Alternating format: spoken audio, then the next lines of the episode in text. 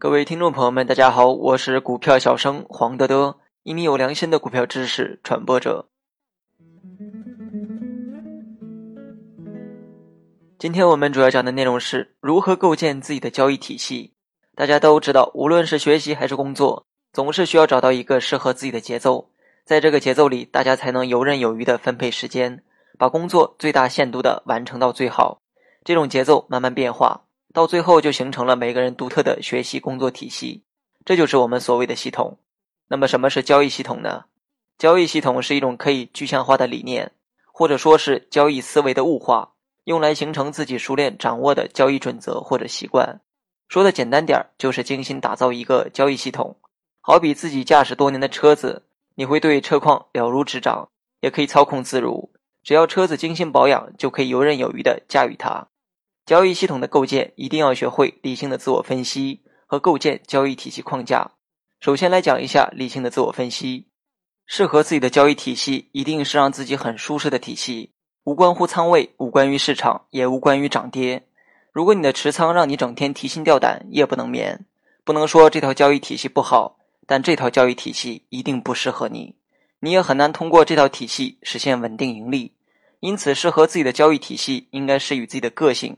习惯关注点能够充分契合的交易体系，我们应该分析自己的性格特点，看自己适合什么样的交易模式。性格特点需要判断自己是激进还是稳健型投资者。激进的投资者适合选择集中仓位的强势个股交易策略，能承担较大的波动率，但收益弹性也比较大。稳健的投资者适合做一定数量的投资组合，享受投资组合带来的市场平均收益。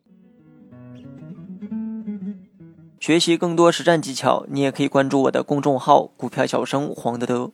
再来讲一下构建交易体系框架，在清晰的进行自我分析之后，就可以进一步构建适合自己的交易体系。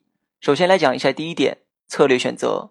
完整的交易体系一定不会依靠单一的交易策略，因此判断市场环境，建立不同的交易策略，是一个完整交易体系的主要骨架，犹如人的眼睛和大脑，在去往目的的过程中，帮我们辨明方向。第二，交易时间框架。交易时间框架主要指一笔完整的交易所对应的时间周期不同的交易时间框架，对应不同的持股时间、不同的进出场信号、不同的波动率水平、不同的风险控制手段、不同的资金管理系统等等。第三，清晰的交易信号。不同的交易体系具有不同的交易信号，但这些交易信号一定要清晰明了，具有明确的定义和便于执行的特征。最简单的交易信号就是跟着均线买卖。第四，资金管理和仓位管理。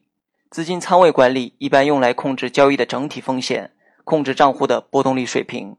实战检验是构建交易系统过程中最重要的一个环节。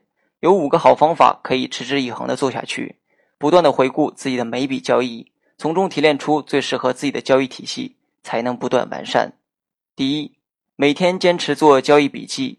对于每一笔交易进行记录，尤其是交易的原因、市场和板块当时的情况等等。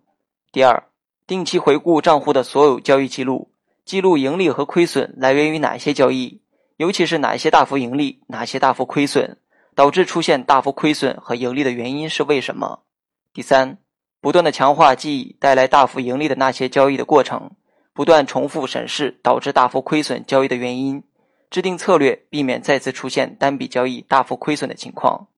第四，将盈利交易的共性提炼成交易体系的每个细节，并且牢记在心。